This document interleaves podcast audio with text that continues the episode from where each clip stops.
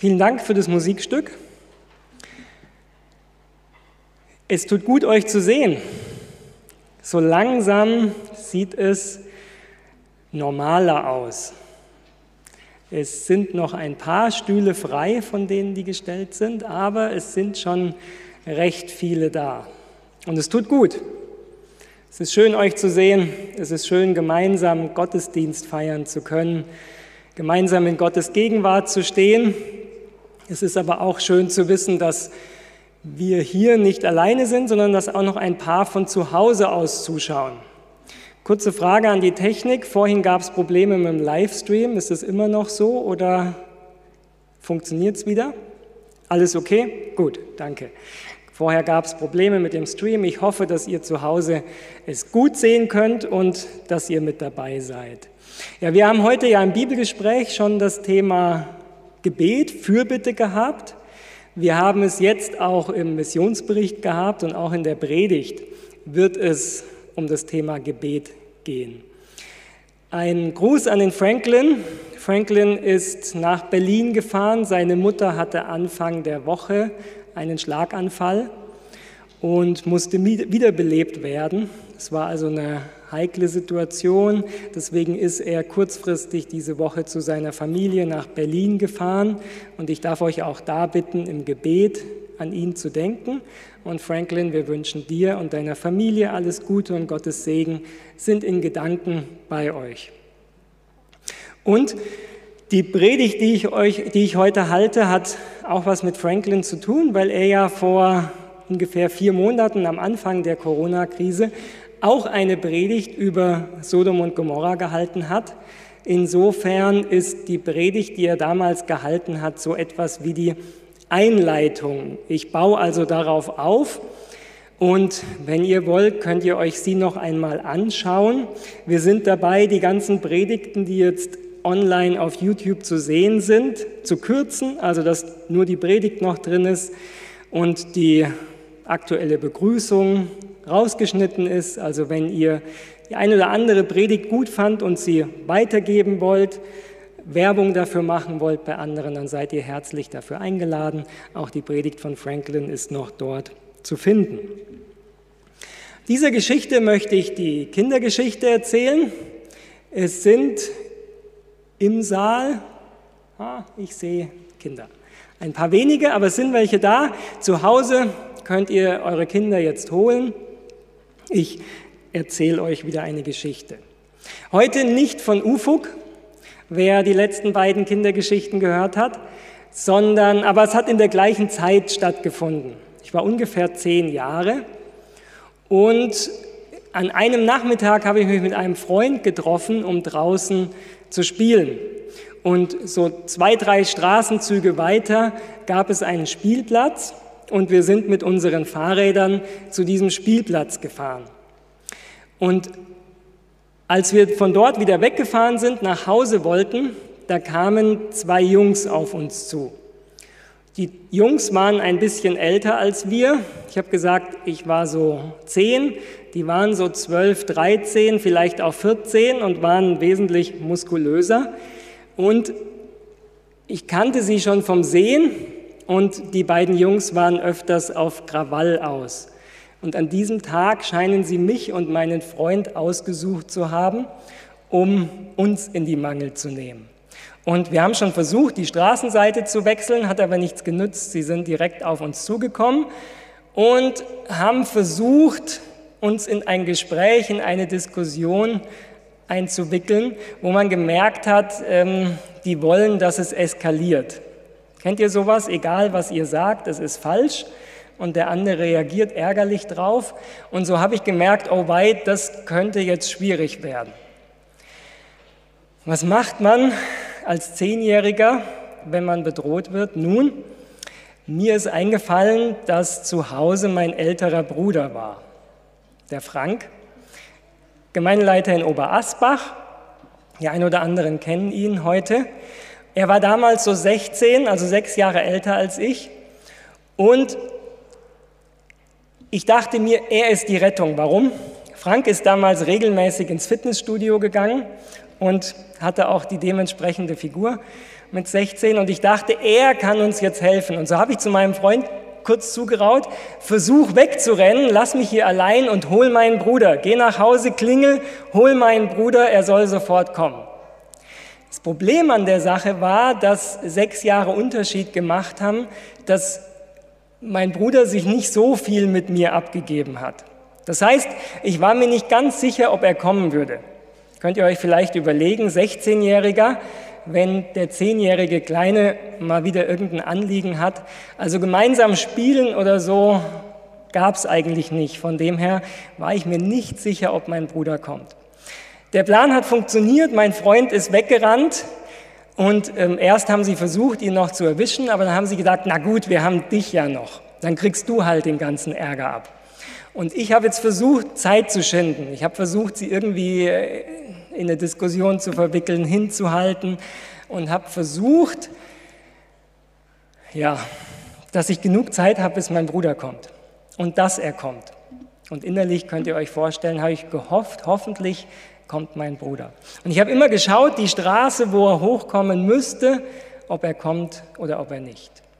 Könnt ihr euch das vorstellen, dieses innerliche Gefühl, wird er kommen oder nicht? Und die beiden vor dir, die auf Ärger aus sind, hinzuhalten, dass man möglichst noch genug Zeit hat. Und dann habe ich ihn wirklich kommen sehen. Ich habe gesehen, wie die Straße hoch, mein Bruder kam auf dem Fahrrad und ich wusste, gleich ist er hier.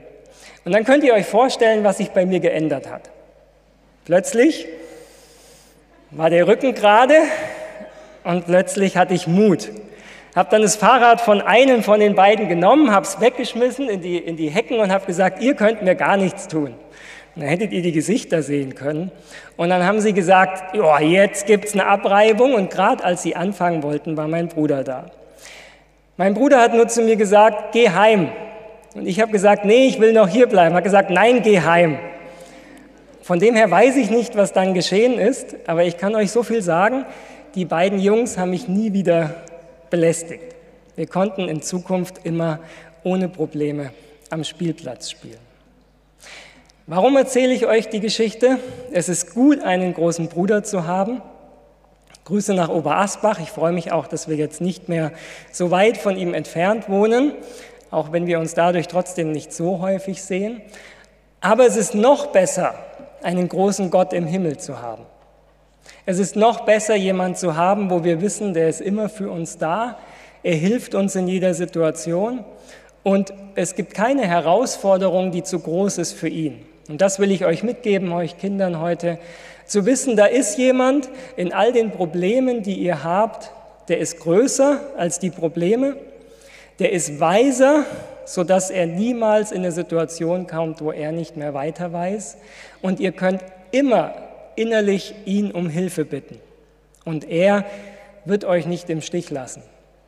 Und das ist eine Geschichte, die ich euch wünsche, dass ihr sie erlebt, dass Gott da ist, auch in schwierigen Situationen, sich um euch kümmert. Und auch wenn es nicht immer so aussieht, wie wir uns das vorstellen, dürfen wir wissen, er kümmert sich um uns.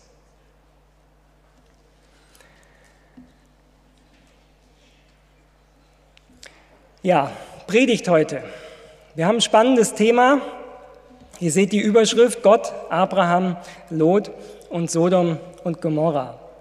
Wir haben uns ja in den letzten Predigten über Abraham, mit Abraham beschäftigt, haben gesehen, wie Gott ihn angesprochen hat in einer Kultur, wo auch seine Familie andere Götter angebetet hat und dass Gott ihm immer mehr von sich offenbart hat und ihn eingeladen hat. Vertraue mir, folge mir, sei mir gehorsam und ich will dich segnen, dass du ein Segen sein willst. Gott hat also ihm mehr Wissen von sich gegeben, damit er es in seiner Umgebung weitergeben konnte. Wir haben gesehen, dass dieser Segen von Gott nicht aufgrund des Gehorsams von Abraham gekommen ist, sondern dass der Gehorsam Abrahams die Folge war. Gott lädt ihn ein zu vertrauen. Gott gibt ihm den Bund, dass er ihn segnen wird, das Versprechen, ich werde dich segnen. Und aufgrund dieses Vertrauens kann Abraham mit Gott leben und ein Segen für seine Umwelt sein. Wir haben in der letzten Predigt auch gesehen, wo es um Hagar ging und Ismael, dass mangelndes Vertrauen in Gott die Ursache ist für sowohl Ungehorsam, wenn wir das, was Gottes Wille ist, nicht einhalten, als auch für Werksgerechtigkeit. Es ist auch die Möglichkeit, dass wir zwar das Richtige tun, aber wenn wir es nicht aus Vertrauen tun, sondern aus Angst, dass es dann auch negativ ist. Und wir haben gesehen, dass das kulturelle Umfeld Auswirkungen auf unsere Sichtweise hat in der Geschichte mit Hagar und dass Gott aber gnädig ist und sich zu uns herabbeugt und mit uns Wege geht, die eigentlich gar nicht sein Plan waren. Aber er ist bereit, diese Wege mit uns zu gehen, wenn unser Vertrauen nicht groß genug ist. Und wir haben das letzte Mal festgestellt, dass Abraham deswegen auch unser Vater als Gläubige ist und dass wir Kinder nicht der Magd, der Knechtschaft sind, sondern dass Gott uns zur Freiheit berufen hat. Ein wichtiger Punkt, die Verbindung zu Gott soll uns in Freiheit führen. In die Freiheit vor Gott, im Vertrauen auf ihn unser Leben zu führen und mit ihm zu gestalten. Wenn wir heute weitergehen und uns die Geschichte von Sodom und Gomorra anschauen, dann ist natürlich die Frage, die im Raum steht und die immer wieder kommt, auch als Einwand, wie kann ein liebender Gott so viel Leid aktiv über Menschen bringen? Wie lässt sich das mit einem gnädigen und liebevollen Gott vereinbaren, was wir an so manchen Geschichten im Alten Testament lesen? Und deswegen ist diese Predigt heute ein echtes Anliegen für mich und ich wünsche mir, dass ich das rüberbringen kann, was mich selber begeistert hat. Und ich glaube, dass wir einen Einblick in das Herz Gottes bekommen in dieser Geschichte wie selten an anderer Stelle. Die Geschichte beginnt eigentlich mit Lot. Ich lade euch ein, die Bibeln aufzuschlagen, für euch so ein bisschen mitzugehen. Das Problem ist, das Material heute ist eigentlich zu viel. Ich müsste zwei Predigten darüber machen, nämlich zum einen über den liebenden Gott, den wir sehen, und zum anderen um Lot und sein, seine Familie. Das Problem ist aber, wenn ich Lot und die Schlussfolgerungen, die wir aus seiner Geschichte für uns mitnehmen können, von dem liebevollen Gott trenne, dann ergibt sich ein falsches Bild. Und so habe ich mich entschieden, beides zusammen in dieser Predigt anzuschauen. Das hat natürlich den Nachteil, dass wir ein bisschen was an Material anschauen müssen. Ich werde deswegen nicht den ganzen Bibeltext immer lesen, sondern die Highlight-Verse herauspicken. Lade euch aber ein, zu Hause die ganze Geschichte einmal zu lesen, und zwar inklusive der Verse, die wir normalerweise nicht anschauen. Und es beginnt nämlich in 1. Mose 13. Also zeitlich, wenn wir die Predigten, die ich, die letzten beiden Predigten anschauen, die ich gehalten habe, machen wir wieder einen kleinen Schritt zurück. Auf was ich nicht eingegangen bin, war die Geschichte in 1. Mose 13, wo es Streit gibt zwischen Abrams und Lots Hirten wegen dem Weideland. Und Abraham ihm dann den Vorschlag macht und sagt, lass uns trennen. Es ist nicht gut, wenn unsere Hirten sich bekriegen. Wir sollten in Frieden zusammenleben. Und deswegen such dir aus, wohin du gehen willst. Und die Verse 11 bis 13 lesen wir, da hob Lot seine Augen auf und sah die ganze Gegend am Jordan, dass sie wasserreich war.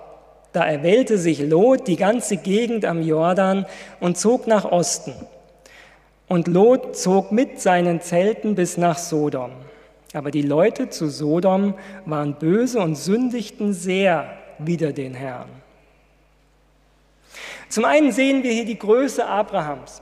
Wir merken, dass er nicht das Gefühl hat, oh wei, ich muss mir das meiste sichern, sondern dass er weiß, es kümmert sich jemand um mich. Es kümmert sich jemand um mich, der verheißen hat, mich zu segnen. Und deswegen kann er diese scheinbare Ungerechtigkeit, vom guten Weideland nun getrennt zu sein, ruhig annehmen, weil er weiß, dass Gott da ist. Wie ist es bei uns, wenn wir übervorteilt werden? Wie ist es bei uns, wenn Menschen es schlecht mit uns meinen? Welches Gefühl haben wir innerlich, dass wir abhängig sind von dem, wie andere mit uns umgehen? Oder dass uns wirklich andere Menschen nicht schaden können, weil wir wissen, hinter uns steht jemand, der verheißen hat, uns zu segnen. Wir müssen nicht selber kämpfen um unser Recht, sondern wir wissen, da ist jemand, der kümmert sich um uns. Lot wählt sich das gute Weideland. Es ist in der Nähe von Sodom und was wir hier sehen, schon damals, und das ist, wenn wir die Geschichte anschauen, 15 Jahre ungefähr vor der Zerstörung. Schon damals hatte Sodom einen bestimmten Ruf.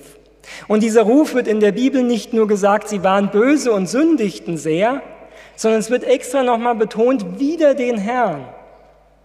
Und wenn wir die Geschichte der Sintflut angeschaut haben, dann haben wir noch im Ohr, dass wider den Herrn eine bewusste Entscheidung gegen Gott meint. Das heißt, die Leute in Sodom haben nicht nur für sich halt getan, was sie gut und richtig fanden, sondern sie haben bewusst gegen Gott gehandelt. Das ist etwas, was dieser Bibeltext schon hier uns sagen möchte. Sodom war schon bekannt, sie waren bekannt, dass viel Böses passiert und es wird explizit gesagt, dieses Böse ist kein Zufall, sondern es kommt aus einer bewussten Abkehr von Gott. Und Lot entscheidet sich, dort in die Gegend zu gehen, weil die Weidegründe gut sind. Als nächstes kommt 1. Mose 14. Das ist jetzt auch ein Text, den wir nicht im Ganzen lesen können, aber ich ermutige euch, das mal zu Hause durchzulesen, weil es auch ein wichtiger Punkt in dieser Geschichte ist.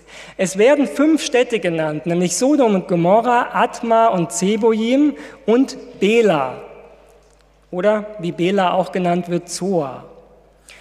Das ist von dem her wichtig, weil nicht nur Sodom und Gomorra später zerstört worden sind, sondern diese Städte mit. Im Buch Hosea kriegen wir die Information, dass Gott sagt zu seinem Volk, wie sollte ich dich preisgeben wie Atma und Zeboim? Und dann bekommen wir die Information, dass Atma und Zeboim gemeinsam mit Sodom und Gomorra zerstört worden sind. Der Punkt, die Geschichte, die uns hier in 1. Mose 14 berichtet wird, betrifft genau die Städte, die nachher auch von der Zerstörung betroffen sind. Die Geschichte ist folgende. Sodom und Gomorra, Atma, Zeboim und Bela sind tributpflichtig an einen anderen König. Und irgendwann sagen ihre Herrscher, wir wollen keine Tribute mehr zahlen, sondern wir wollen Sodom first, könnte man sagen. Zuallererst wollen wir für uns uns kümmern, wir zahlen keinen Tribut mehr an anderen und sie fallen ab von dem anderen König. Und dann lesen wir ab Vers 10b. Und die Könige von Sodom und Gomorra wurden in die Flucht geschlagen und fielen da hinein. Es geht um die Teergruben. Und was übrig blieb, floh auf das Gebirge. Da nahmen sie alle Habe von Sodom und Gomorra und alle Vorräte und zogen davon. Sie nahmen auch mit sich Lot, Abrahams Brudersohn, und seine Habe, denn er wohnte in Sodom und sie zogen davon. Das heißt, dieser König, dem diese Städte tributpflichtig waren, er kommt mit einer großen Armee und kämpft gegen diese Städte und sie gewinnen. Die Könige müssen fliehen von Sodom und Gomorra und sie plündern die Städte und nehmen alles mit an Menschen, um sie damals als Sklaven zu verkaufen und auch an Hab und Gut. Was bedeutet das? Die Geschichte von Sodom und Gomorra ist an dieser Stelle eigentlich schon vorbei. Denn übrig sind nur noch ein paar Soldaten, die in die Flucht geschlagen worden sind. Aber es gibt kein Hab und Gut mehr, es gibt keine Menschen mehr in den Städten, weil sie verloren haben. Das ist ein wichtiger Punkt. Die Geschichte von Sodom und Gomorra ist an dieser Stelle eigentlich schon vorbei. Aber sie geht weiter. Vers 13, da kam einer, der entronnen war und sagte es Abraham an, dem Hebräer.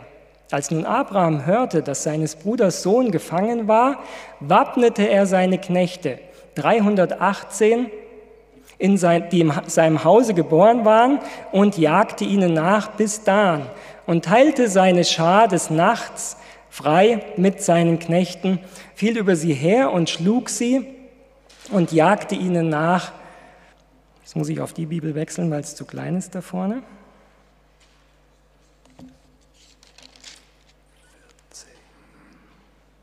Und er brachte alle Habe wieder zurück, dazu auch Lot, seines Bruders Sohn, mit seiner Habe, auch die Frauen und das Volk. Das heißt, Abraham an dieser Stelle, als er hört, was passiert ist mit diesen Städten, sagt er nicht, naja, habe ich ja gleich gewusst. Großer Fehler, halt dorthin zu ziehen. Sondern er wappnet seine Knechte. Warum 318? Nun, weil es heißen soll, alles, was er hat, er nimmt alle ihm zur Verfügung stehenden Mittel und er jagt hinterher und er befreit nicht nur seinen Bruder, sondern alle Einwohner von Sodom. Was es bedeutet ist, dass Sodom und Gomorra eine zweite Chance bekommen durch einen Diener Gottes. Versteht ihr die Implikation? durch einen Diener Gottes, dem Gott gesagt hat, ich will dich segnen und du sollst ein Segen sein, bekommt Sodom eine zweite Chance.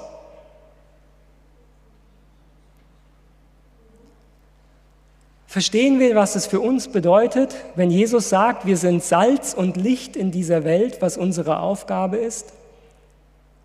Unsere Aufgabe ist es nicht, anderen die Vernichtung zu predigen anderen den Lohn für ihre Sünde zu predigen, sage ich mal, sondern unsere Aufgabe ist es, anderen zu helfen, eine zweite Chance zu haben vor Gott, anderen den Weg des Lebens zu führen. Und das macht Abraham hier. Er ist für Sodom und Gomorra der Retter. Wenn wir die Geschichte dann weiterlesen, Ab Vers 18, aber Melchisedek, der König von Salem, trug Brot und Wein heraus und er war ein Priester Gottes des Höchsten und segnete ihn und sprach, gesegnet seist du Abraham vom höchsten Gott, der Himmel und Erde geschaffen hat und gelobt sei Gott der Höchste, der deine Feinde in deine Hand gegeben hat. Und Abraham gab ihm den Zehnten von allen. Melchisedek, der hier natürlich als Repräsentation von Jesus kommt, Priester des Allerhöchsten, der König des Friedens, wie sein Name heißt, bringt Brot und Wein heraus. Wir wissen, was es im Neuen Testament bedeutet. Und er sagt zu Abraham, das ist dir nicht gelungen, weil du so viele Soldaten hast, die so gut ausgebildet sind, sondern er sagt, Gott hat sie in deine Hand gegeben. Und es bestätigt nochmal das Bild, dass Gott Abraham hier benutzt hat, um dieser Stadt, die in Aufruhr gegen ihn lebt, eine zweite Chance zu geben. Merkt ihr, wie das das Bild von Sodom und Gomorra etwas verändert über die Rolle, die Gott spielt? Gott benutzt seinen Diener, um der Stadt eine zweite Chance zu geben. Abraham gibt den Zehnten von allem, das heißt, er zeigt dadurch, dass er nicht von Sodom und Gomorra abhängig ist oder von den äußeren Einflüssen, sondern dass er weiß, all das Gute kommt von Gott. Können wir das zu 100 Prozent sagen, dass alles Gute in unserem Leben wirklich von Gott kommt? Oder haben wir das Gefühl, dass wir es uns selber erarbeiten mussten? Abraham gibt hier den Zehnten und es ist für ihn das Zeichen, alles, was mir gelungen ist, kommt von Gott. Gott hat mir die Fähigkeiten dazu gegeben. Und ab Vers 21, da sprach der König von Sodom zu Abraham, gib mir die Leute, die Güter behalte für dich.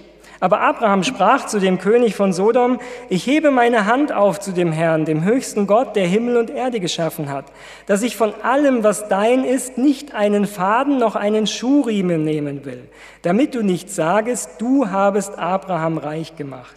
Ausgenommen, was die Knechte verzehrt haben, doch lass die Männer Ana, Eschkol und Mamre, die mit mir gezogen sind, ihren Teil nehmen. Normal, wenn man das liest, denkt man immer, okay, Abraham ist so selbstlos, dass er hier einfach darauf verzichtet. Ich glaube, wenn wir das genau lesen, dann ist der Grund, warum er darauf verzichtet, wo er die Hand zum Himmel hebt und sagt, mit dir will ich nichts zu tun haben. Das ist eigentlich das, was er hier sagt. Merken wir das? Sodom hat den Reichtum, den es hatte, auf Art und Weise bekommen, der garantiert nicht nach Gottes Plan ist. Und deswegen sagt Abraham, von diesem Reichtum, mit dem will ich nichts zu tun haben. Ich will nicht, dass es heißt, dass von dir ich reich geworden bin. Und er sagt damit, die Art und Weise, wie Sodom lebt, damit will ich nichts zu tun haben. Er rettet sie, weil er es als seinen Auftrag sieht, weil er seinen, seinen Neffen retten will. Aber er sagt gleichzeitig, mit euren Taten will ich nichts zu tun haben. Hier kommt sehr gut heraus, welche Sichtweise Abraham von Sodom hat. Und er hat das Bild von Sodom, dass er sagt, ich will mit euch nicht in Zusammenhang gebracht werden. Die Art und Weise, wie ihr lebt, ist nicht das, was gut ist. Das heißt, die Zusammenfassung aus dieser Geschichte ist, die Bösartigkeit der Städte, um die es geht, war schon lange bekannt, schon Jahre zuvor. Und durch seinen Diener Abraham gibt Gott der Stadt eine zweite Chance. Sie kommen zum Nachdenken. Sie merken, okay, wenn jetzt nicht jemand von außerhalb uns gerettet hätte, wäre es schon vorbei. Aber sie bekommen eine zweite Chance. Die Geschichte geht dann in 1. Mose 18 weiter. Das heißt, wir sind jetzt einige Jahre später. In der Zwischenzeit ist Abraham 99 Jahre alt. Und es war die Geschichte, die wir uns in der letzten Predigt schon angeschaut haben, wo es um Hagar ging und Gott zu Abraham eben kommt und ihm verheißt, dass jetzt innerhalb des nächsten Jahres Sarah schwanger sein wird und ein Kind bekommen wird.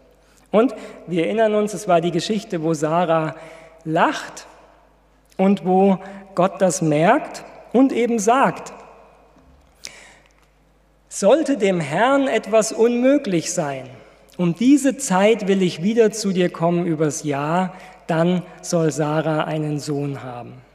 Der Bibeltext also wichtig, sollte Gott etwas unmöglich sein. Abraham lernt immer mehr dem Herrn zu vertrauen. Was in dieser Geschichte in 1. Mose 18 wirklich noch interessant ist, wenn wir den Vers 1 lesen, der Herr erschien ihm im Heim Manre, während er an der Tür seines Zeltes saß, als der Tag am heißesten war. Und als er seine Augen aufhob und sah, und siehe, da standen drei Männer vor ihm. Und als er sie sah, lief er ihnen entgegen vor der Tür seines Zeltes und neigte sich zur Erde. Das heißt, Abraham sitzt auf der Veranda seines Hauses, er schaut so in die Gegend und sieht drei Wanderer. Und diese Wanderer laufen so ein bisschen vor seinem Grundstück entlang. Was wir damit sehen ist, Gott drängt sich Abraham nicht auf in dieser Situation. Er kommt nicht und redet ihm einfach, sondern er wartet darauf, dass Abraham die Initiative ergreift. Gastfreundschaft, ein wichtiger Punkt. Und nicht umsonst lesen wir im Neuen Testament, dass wir aufgefordert werden, seid gastfrei, denn einige haben dadurch schon ohne ihres Wissens Engel beherbergt. Und das sehen wir auch hier. Oftmals ist der Segen Gottes etwas, das er uns nicht aufzwingt, sondern wo wir unseren Teil dazu tun können. Wir können uns entscheiden, ob wir die Nähe Gottes suchen oder nicht. Und wir suchen die Nähe Gottes, indem wir seinen Charakter leben. Und das tut Abraham hier. Er lädt die Reisenden ein zu kommen und er bereitet ihnen ein Festessen vor und er möchte, dass bevor sie weitergehen, sie gestärkt sind. Wir hatten eben dann die Geschichte, dass die Ankündigung kommt, dass Sarah schwanger werden wird. Sie ist 89, Abraham ist 99. Und jetzt ist die Geschichte aber nicht vorbei. Vers 16, da brachen die Männer auf und wandten sich nach Sodom. Und Abraham ging mit ihnen, um sie zu begleiten. Er bringt sie noch vor die Tür bis ans Ende seines Grundstücks. Da sprach der Herr, wie könnte ich Abraham verbergen, was ich tun will, da er doch ein großes und mächtiges Volk werden soll und alle Völker auf Erden in ihm gesegnet werden sollen. Und über diesen Satz müssen wir nachdenken. Die Männer, Gott Jesus und die beiden Engel wollen Richtung Sodom gehen und Jesus, Yahweh, bleibt zurück und er überlegt in sich und sagt, das, was wir vorhaben, wie könnte ich es Abraham verbergen? Merkt ihr etwas, was wir in dieser Geschichte sehen, ist, dass Gott selber mit dem ringt, was nun passiert. Wenn wir das Bild haben, dass Gott im Himmel sitzt und irgendeiner wegen dem, was er in Sodom sieht, einen Wutanfall bekommt und die Stadt einfach mal so auslöscht, so ist es definitiv nicht. Sondern wir sehen hier, dass Gott selber damit ringt, was hier passiert. Es ist keine schöne Situation. Gott selber liegt eine Last auf seinem Herzen. Und deswegen sehnt er sich nach jemandem, mit dem er das besprechen kann. Er sehnt sich danach, dass er mit jemandem, der in der Situation mit betroffen ist, dass er das teilen kann, was er auf dem Herzen hat. Und dass er sieht, denn kann es sein, dass Gott die gleiche Frage hat, was ist gerecht? Kann es sein, dass Gott hier genauso verletzlich ist? Haben wir uns mal die Frage gestellt, wie es Gott geht mit all dem Leid, was hier geschieht auf der Welt? Jeder von uns hat die Möglichkeit, die Nachrichten auszuschalten. Wenn es uns zu viel wird, dann können wir einfach sagen, okay, die nächsten zwei Tage tue ich mich überhaupt nicht mehr mit Nachrichten beschäftigen. Kann Gott das? Keinen Augenblick kann Gott sich von dem abwenden, was hier auf der Welt geschieht. Vers 19. Denn dazu habe ich ihn auserkoren, dass er seinen Kindern befehle und seinem Hause nach ihm, dass sie des Herrn Wege halten und tun, was recht und gut ist, auf dass der Herr auf Abraham kommen lasse, was er ihm verheißen hat. Gott denkt sich, ich habe Abraham zu einer besonderen Aufgabe ausgesucht. Abraham soll derjenige sein, der nicht nur seinem Hause, sondern letztlich der Gemeinde vorsteht der der ist, der Gottes Volk auf Erden gründet, der sie einen guten Weg lehrt. Und deswegen nimmt er Abraham wirklich ernst. Und er ist bereit, mit Abraham das zu besprechen, um was es geht. Seht ihr das Herz Gottes? Seht ihr das Herz Gottes, der in dieser Situation selber leidet und sich öffnet sich offen macht, herabsteigt zu seinem Diener. Vers 20, und der Herr sprach, es ist ein großes Geschrei über Sodom und Gomorra, dass ihre Sünden sehr schwer sind. Darum will ich hinabfahren und sehen, ob sie alles getan haben nach dem Geschrei, das vor mich gekommen ist, oder ob es nicht so sei, damit ich es wisse. Und die Männer wandten ihr Angesicht und gingen nach Sodom. Ist es nicht interessant, wie Gott hier Abraham begegnet? Warum sagt Gott, ich bin herabgekommen, um zu sehen? Im Neuen Testament lesen wir, dass Gott alles weiß, selbst die Haare auf unserem Kopf sind gezählt. Glauben wir nicht, dass Gott weiß, ob die Vorwürfe gegen Sodom und Gomorra stimmen? Aber wir merken hier, wie er sich auf Abrahams Ebene herabbegibt wie er so mit Abraham redet wie als Freund auf gleicher Ebene. Und er sagt zu ihm, es gibt viele Anklagen gegen Sodom. Viele Leute bedrängen mich, dass ich etwas tun soll. Und ich bin gekommen, um mir das anzuschauen.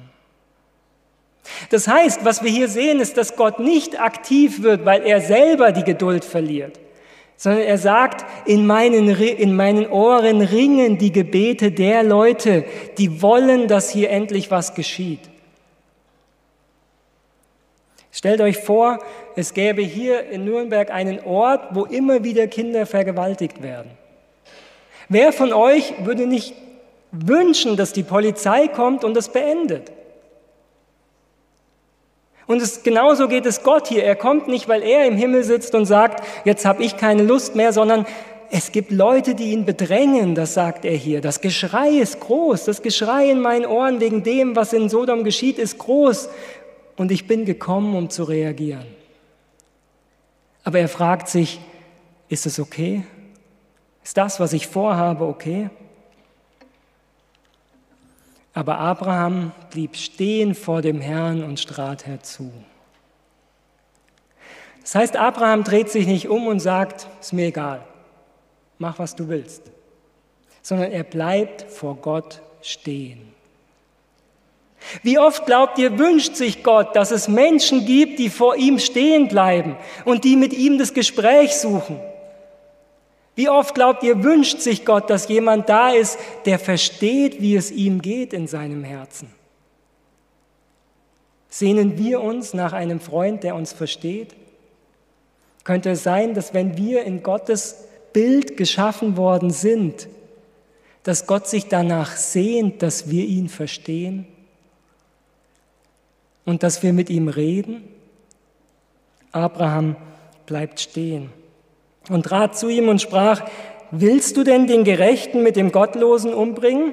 Es könnten vielleicht 50 Gerechte in der Stadt sein.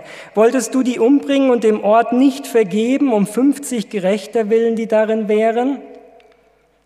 Das sei ferne von dir, dass du das tust und tötest den Gerechten mit dem Gottlosen, so dass der Gerechte wäre gleich wie der Gottlose.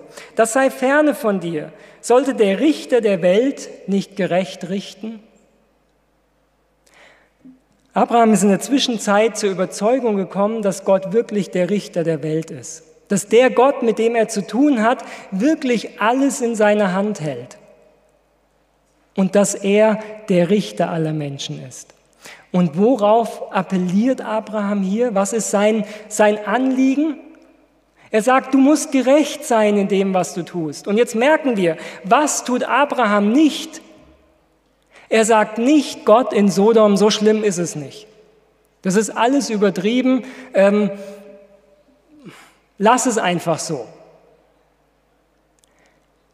Nein, das Sodom und die umliegenden Städte böse sind, das steht auch für Abraham sicher. Wenn wir darüber nachdenken, ob Gottes Handeln gerecht ist oder nicht in diesem Fall, ist es dann nicht wirklich sinnvoll, die Leute zu fragen, die damals gelebt haben und die das mitbekommen haben?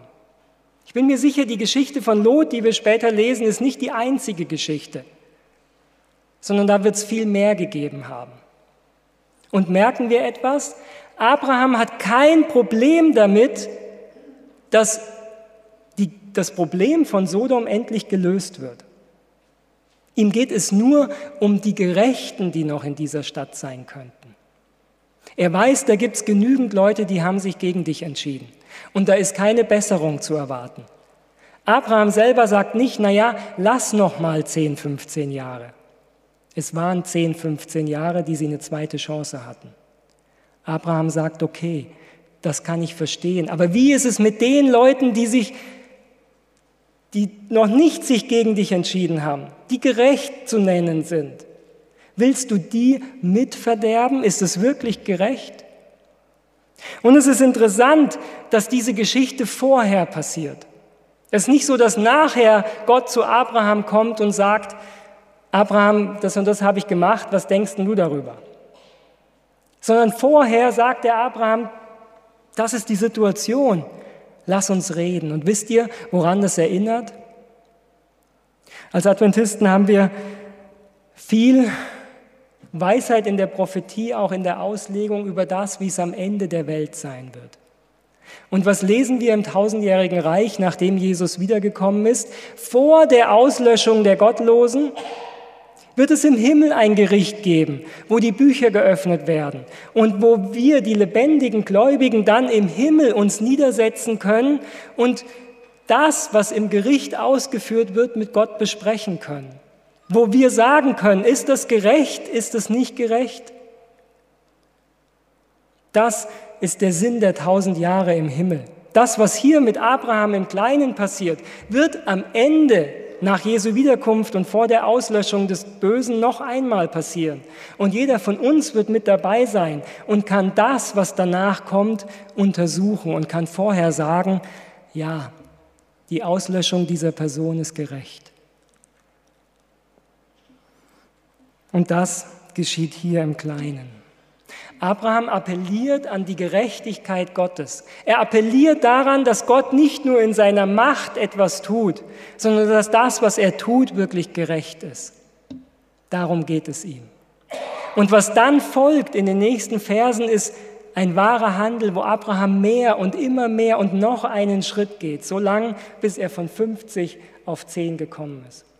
Und Abraham selber sagt, sollten keine zehn Gerechten in dieser Stadt sein, dann ist es gerecht, was du tust. Abraham selber, der zu dieser Zeit gelebt hat, kommt zu dieser Schlussfolgerung und sagt, sollten es weniger als zehn Leute sein, die gerecht sind. Dann ist die Vernichtung von Sodom und Gomorra gerechtfertigt. Aufgrund dessen, was an Übeltaten alles geschieht. Und weil klar ist, auch eine dritte Chance wird nichts mehr daran verändern. Merken wir, was Gott hier tut? Wie Gott bereit ist, herabzukommen, sich auf die Ebene Abrahams, auf die Ebene der Gläubigen einzulassen, sein Herz zu teilen. Merken wir, dass Gott nicht jemand ist, der sagt, ha, endlich kann ich nach Sodom gehen, ich habe schon die ganze Zeit darauf gewartet, endlich mal wieder eine Stadt auszulöschen. Verstehen wir, welches Problem entsteht, wenn wir so tun, als ob Gott das Gericht am Ende, wenn Jesus wiederkommt, dass er sich darauf freut, Gericht zu bringen? Gott möchte, dass nicht ein Mensch verloren geht. Und ich frage mich, wo unser Herz heute ist. Wir beten inbrünstig darum, dass Jesus doch bald wiederkommt, damit unser Leid beendet ist. Was ist mit unseren Nachbarn? Was ist mit unseren Familienmitgliedern, die sich noch nicht für Gott entschieden haben? Können wir, wenn wir wirklich das Herz Gottes haben und eine Last für verlorene Menschen sehen, können wir dann zufrieden sein, dass Jesus möglichst bald kommt? Oder sollten wir nicht mit Gott ringen? Sollten wir sagen, bitte wirke zu ihrer Erlösung. Bitte schenke Zeit, dass wir unserem Auftrag nachkommen können. Welches Herz hat Gott? Die Geschichte endet, Vers 26. Der Herr sprach, finde ich 50 Gerechte in der Stadt, so will ich um ihretwillen dem ganzen Ort vergeben. Habt ihr den Satz schon mal wirklich gelesen? Habt ihr diesen Satz schon mal wirklich gelesen? Ihr wisst, was in Sodom passiert und Gott sagt, finde ich dort nur 50 Gerechte, dann will ich der ganzen Stadt vergeben. Wow. Kindesmissbrauch und so weiter. Und Gott sagt, sind nur 50 Gerechte drin, dann vergebe ich der ganzen Stadt. Ist das gerecht? Wenn wir an Gottes Gerechtigkeit zweifeln, dann können wir daran zweifeln, dass er so gnädig ist. Das ist es, was der Bibeltext uns hier sagen will. Das Problem ist, dass wir das nicht ernst nehmen.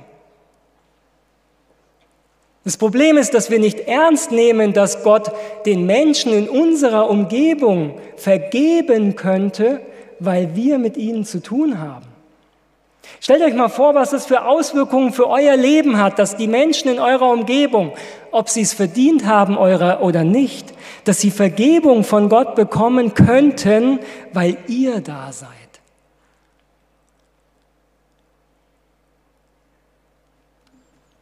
Wenn wir die Bibeltexte wirklich ernst nehmen, dann geht es Gott um Vergebung.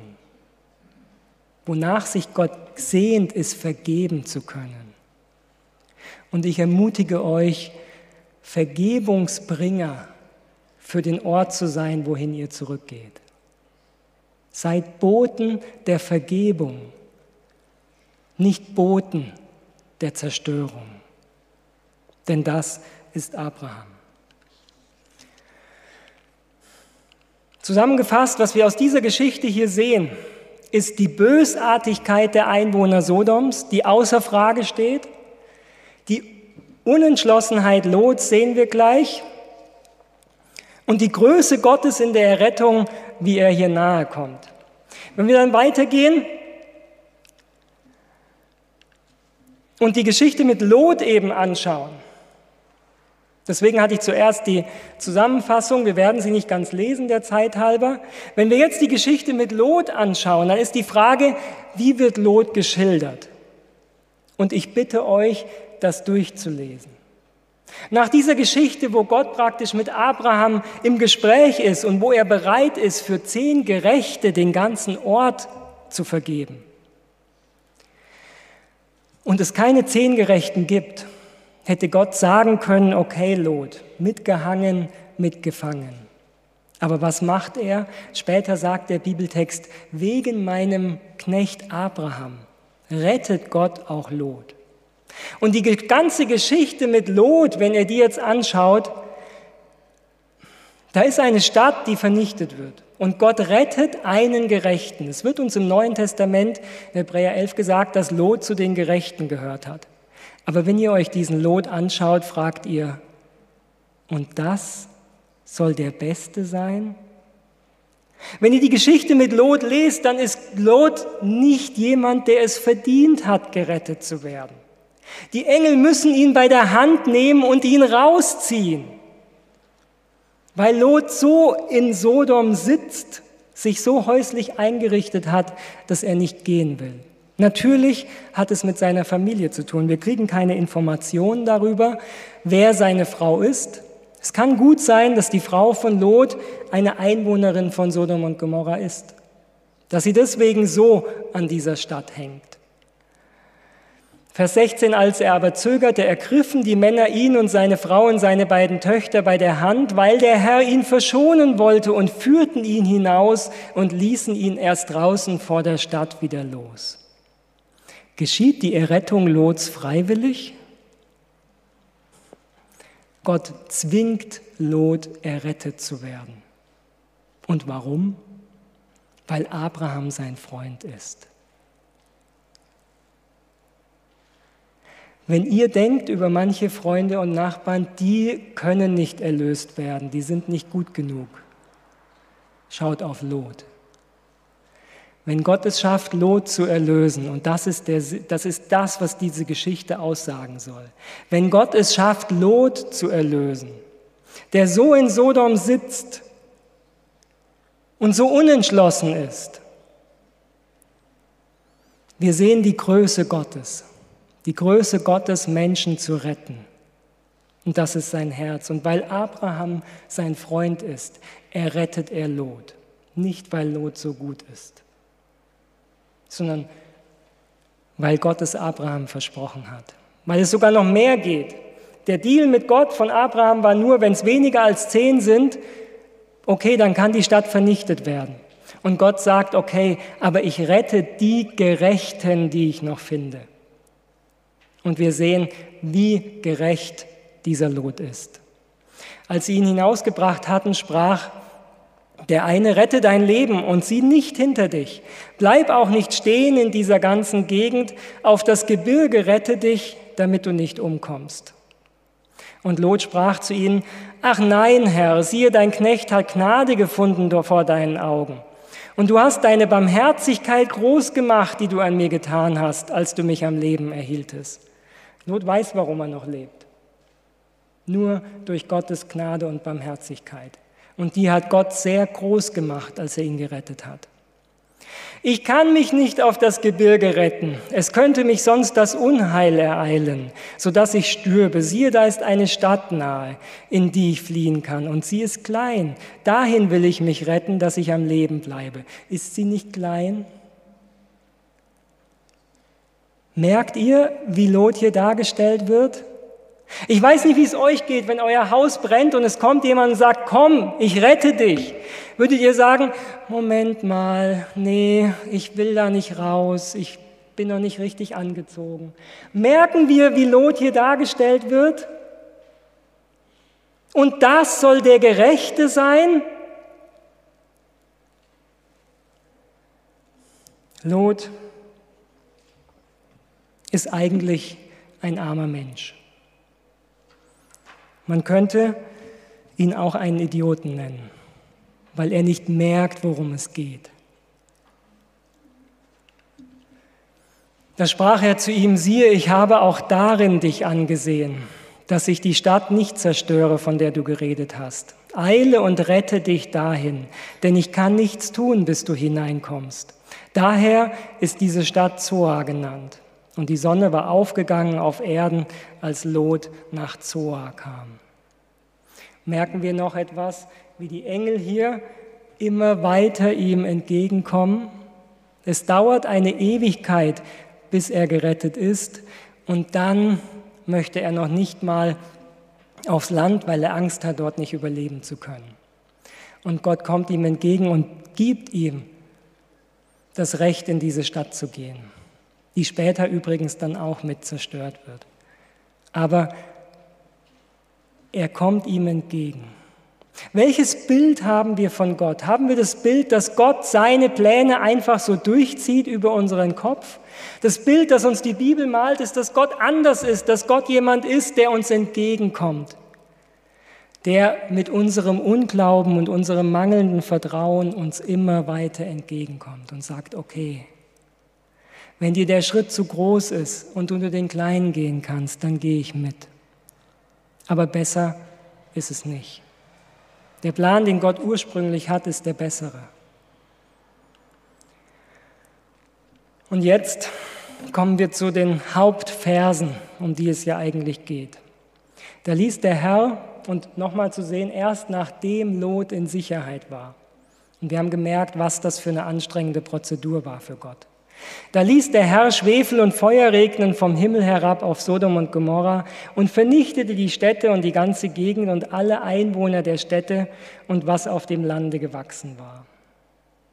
Ich bin ehrlich mit euch, nach den Predigten, die ich in der Vergangenheit gehalten habe, gerade auch mit dem Zorn Gottes, war ich versucht, ob es nicht eine Möglichkeit gibt, dass die Zerstörung von Sodom und Gomorras nicht von Gott kommt, sondern von seinem Gegenspieler. Ich habe den Bibeltext studiert und habe geschaut, was möglich ist. Und wir sehen in der Geschichte von Hiob zum Beispiel, als Feuer vom Himmel die ähm, Kinder Hiobs ähm, tötet und sein Vieh, da wissen wir, dass es nicht Gott war, der das Feuer gesandt hat, sondern dass dieses Feuer bei Hiob von seinem Gegenspieler kam. Und so habe ich gekämpft, ob das hier nicht auch möglich ist. Wenn wir schauen, was wortwörtlich dasteht, die Elberfelder ähm, hat die korrekte Übersetzung, da ließ der Herr, also Yahweh, auf Sodom und Gomorra Schwefel und Feuer regnen von dem Herrn, also Yahweh von dem Himmel. Also Yahweh auf der Erde lässt Feuer regnen von Yahweh im Himmel. Das ist ein deutlicher Text wieder für die Dreieinigkeit nämlich Jesus auf der Erde, der, der mit Abraham gesprochen hat, und Gott Vater im Himmel. Und der Bibeltext ist aus meiner Sicht zu deutlich, um das dem Gegenspieler in die Schuhe zu schieben. Der Bibeltext ist sehr eindeutig, dass dieses Feuer von Gott kommt. Wer den Bibeltext ernst nimmt, der muss diese Schlussfolgerung haben, denn der Bibeltext wiederholt es extra. Es ist, als ob diese Frage bekannt ist bei Gott und er deswegen explizit sagt, okay, dieses Feuer kommt von mir. Aber wir haben gesehen, was die Vorgeschichte ist. Wir haben gesehen, dass Gott nicht ein Herz hat, wo er das gerne tut, sondern dass Gott ein Herz hat, wo es ihm leid tut und wo ihm das Herz mitbricht wegen dem, was hier geschieht. Aber die Sünden Sodoms sind so groß geworden, dass es nicht mehr geht. Um andere zu schützen, muss Gott hier für Sodom einen Schlussstrich setzen. Abraham aber machte sich früh am Morgen auf an den Ort, wo er vor dem Herrn gestanden hatte und wandte sein Angesicht gegen Sodom und Gomorra und alles Land dieser Gegend und schaute und siehe, da ging ein Rauch auf vom Lande wie der Rauch von einem Ofen. Abraham ist Zeuge dessen, was geschieht. An der Stelle, wo er vorher mit Gott verhandelt hat, sieht er, was geschehen ist. Aber ich glaube, was wir sagen können nach dieser Geschichte ist, dass Abraham in dieser Situation genau wusste, dass er es mit einem gerechten Gott zu tun hat. Und das, was Gott hier nicht gemacht hat, nicht etwas ist, was ungerecht war, sondern dass es keine Alternative gibt. Und so sieht Abraham als Zeuge Gottes, auch als Zeuge des Charakters Gottes, diese Handlung. Und es geschah, als Gott die Städte in der Gegend vernichtete, gedachte er an Abraham und geleitete Lot aus den Städten, die er zerstörte, in denen Lot gewohnt hatte. Merken wir noch einmal, wie die Geschichte endet? Weil er an seinen Freund Abraham gedenkt, rettet er Lot. Wie viele eurer Freunde kann Gott retten, wenn ihr mit ihm handelt? wenn ihr mit ihm ringt, wenn ihr in der Freundschaft, die ihr mit Gott lebt, Gott beim Wort nehmt und sagt, bitte, rette auch diesen Menschen. Wenn wir zusammenfassen, was offenbart der Bibeltext, die Gerechtigkeit Gottes im Umgang mit Sodom wird hier von der Bibel stark betont. Das, was der Bibeltext uns sagen will, dass Gott in seinem Handeln gerecht ist. Dass es kein Zornanfall ist, wo Gott kurz mal etwas in seiner Wut tut, was er hinterher bereut, sondern das, was hier geschieht, ist gerecht. Und Gottes Bereitschaft, sich auf unsere Ebene herabzubegeben, zu uns zu kommen. Er gibt den Städten eine zweite Chance. Er kommt, um zu sehen, was geschieht. Er kommt, um wirklich Gericht zu halten. Er bespricht seine Pläne mit seinem Freund Abraham und er rettet selbst jemanden wie Lot. Die Zeit in Sodom hat auf Lot Auswirkungen gehabt. Lot ist nicht mehr der Gerechte, der er vorher war. Trotzdem rettet ihn Gott.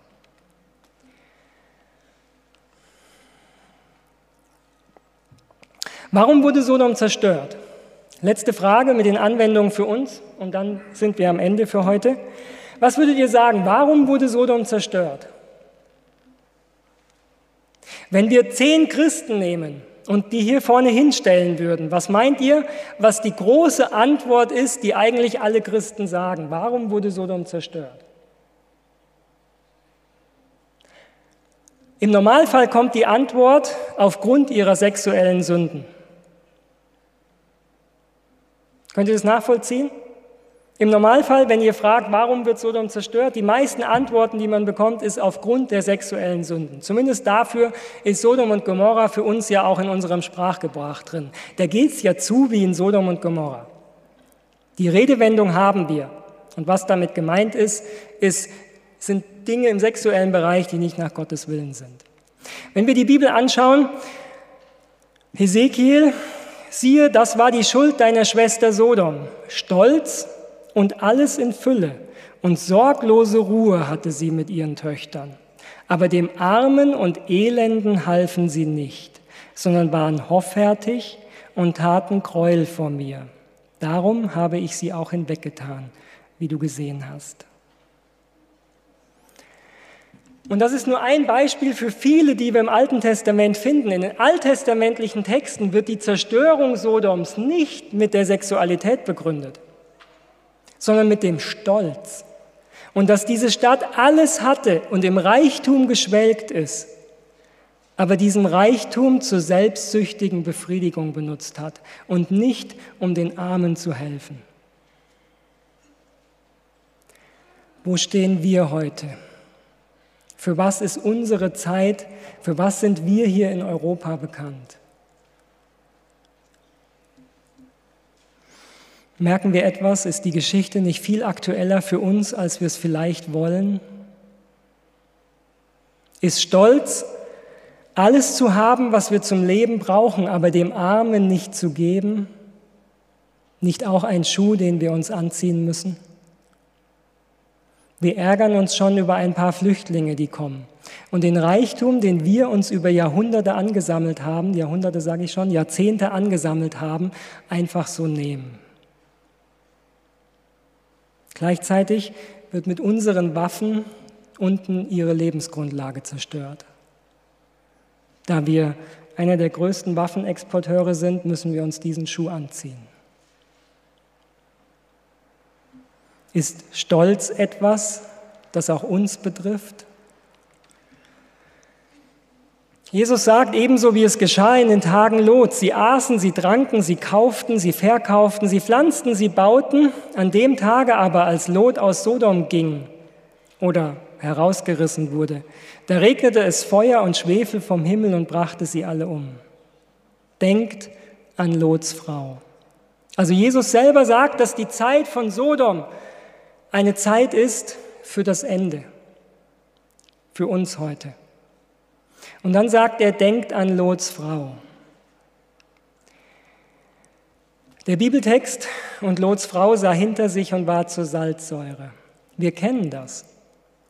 Und wir denken, es ist, es ist ein Diss, würde man heute sagen in der Jugendsprache. Also da sagt Jesus was gegen Lots Frau. Gegen wen ist es eigentlich gerichtet? Ellen White schreibt, die Ebene lag schon hinter ihr, aber mit ihrem Herzen war sie noch in Sodom und ging auch mit der Stadt zugrunde. Sie hatte sich innerlich gegen Gott aufgelehnt, weil ihre Kinder und ihre Habe dem Untergang preisgegeben wurden. Obwohl sie das große Glück hatte, aus der Stadt herausgerufen zu werden, fühlte sie sich hart behandelt, weil sie ihren in jahrelanger Arbeit angesammelten Reichtum zurücklassen musste hart behandelt, Sodom verlassen zu müssen. Anstatt dankbar ihre eigene Rettung anzunehmen, schaute sie vermessen zurück. Sie wünschte sich das Leben derjenigen, die Gottes Warnung verworfen hatten. Ihr Vergehen bewies, dass sie das Leben unwürdig war, vor dessen Bewahrung sie so wenig Dankbarkeit empfand.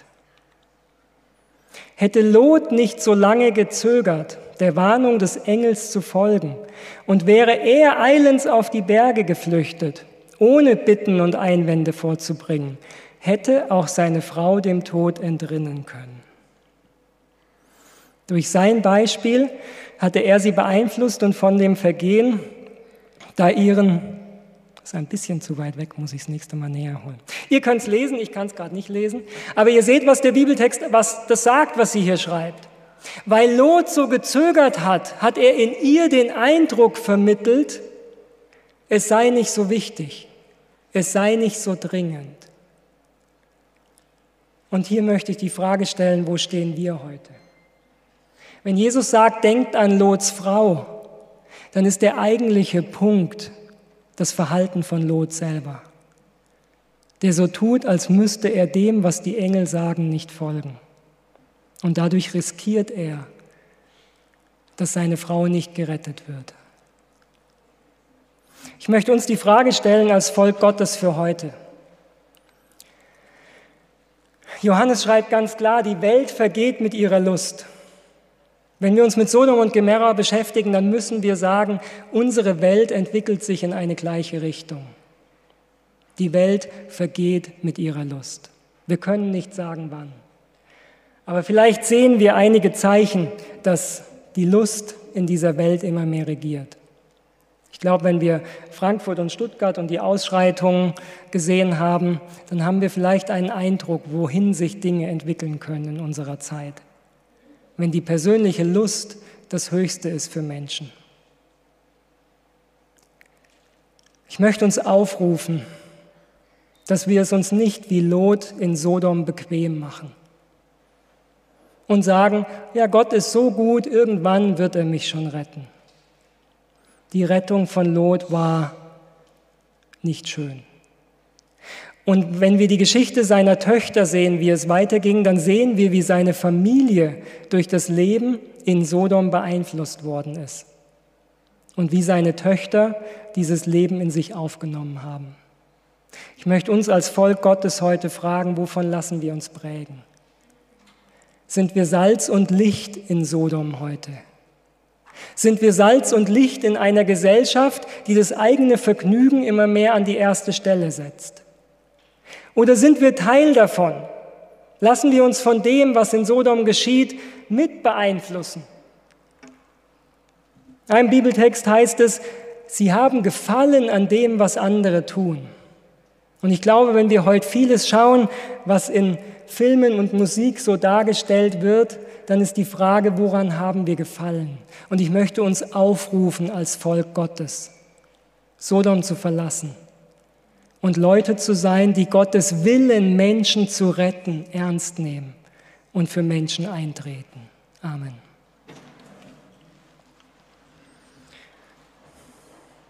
Ich lade euch ein, zum Gebet noch aufzustehen und dann singen wir gemeinsam das Lied 67, beziehungsweise singen wird es die Familie Gall und wir können es in Gedanken mitgehen.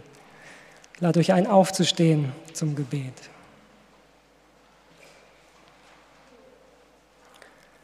Herr Jesus, du bist damals auf die Erde gekommen und hast mit Abraham geredet, weil du so viele Bitten bekommen hast aufgrund der Ungerechtigkeit Sodoms. Du bist herabgestiegen, um es anzuschauen und um, um andere vor Leid und vor Gewalt zu bewahren, einen Schlussstrich zu setzen unter Sodom. Aber wir sehen, es ist dir nicht leicht gefallen. Du hast Abraham deutlich gemacht, welche Last auf deinem Herzen liegt.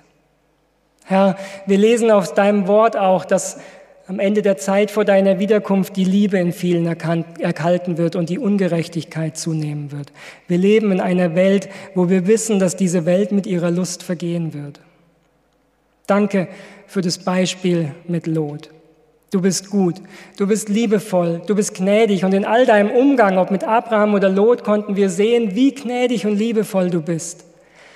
Bitte hilf, dass deine Güte uns zur Umkehr leitet Du möchtest uns nicht mit Angst dazu bewegen, etwas zu tun, sondern du möchtest, dass wir aus Liebe zu dir kommen, dass wir dir folgen aus Liebe. Du möchtest uns segnen und du möchtest die Menschen in unserer Umgebung segnen und wir bitten dich darum. Hilf, dass wir nicht Teil von Sodom heute sind, sondern dass wir uns von dir prägen lassen und dass wir Salz und Licht sind, dass wir deine Liebe weitergeben und deine Güte Hilf, dass wir keine Propheten des Untergangs sind, sondern Propheten deiner Liebe. Und Herr, dass wir der Grund sind, warum du Menschen vergeben kannst. Darum bitten wir dich. Und wir danken dir für dein Herz, das wir heute sehen konnten. Dir sei Lobpreis und Ehre. Amen.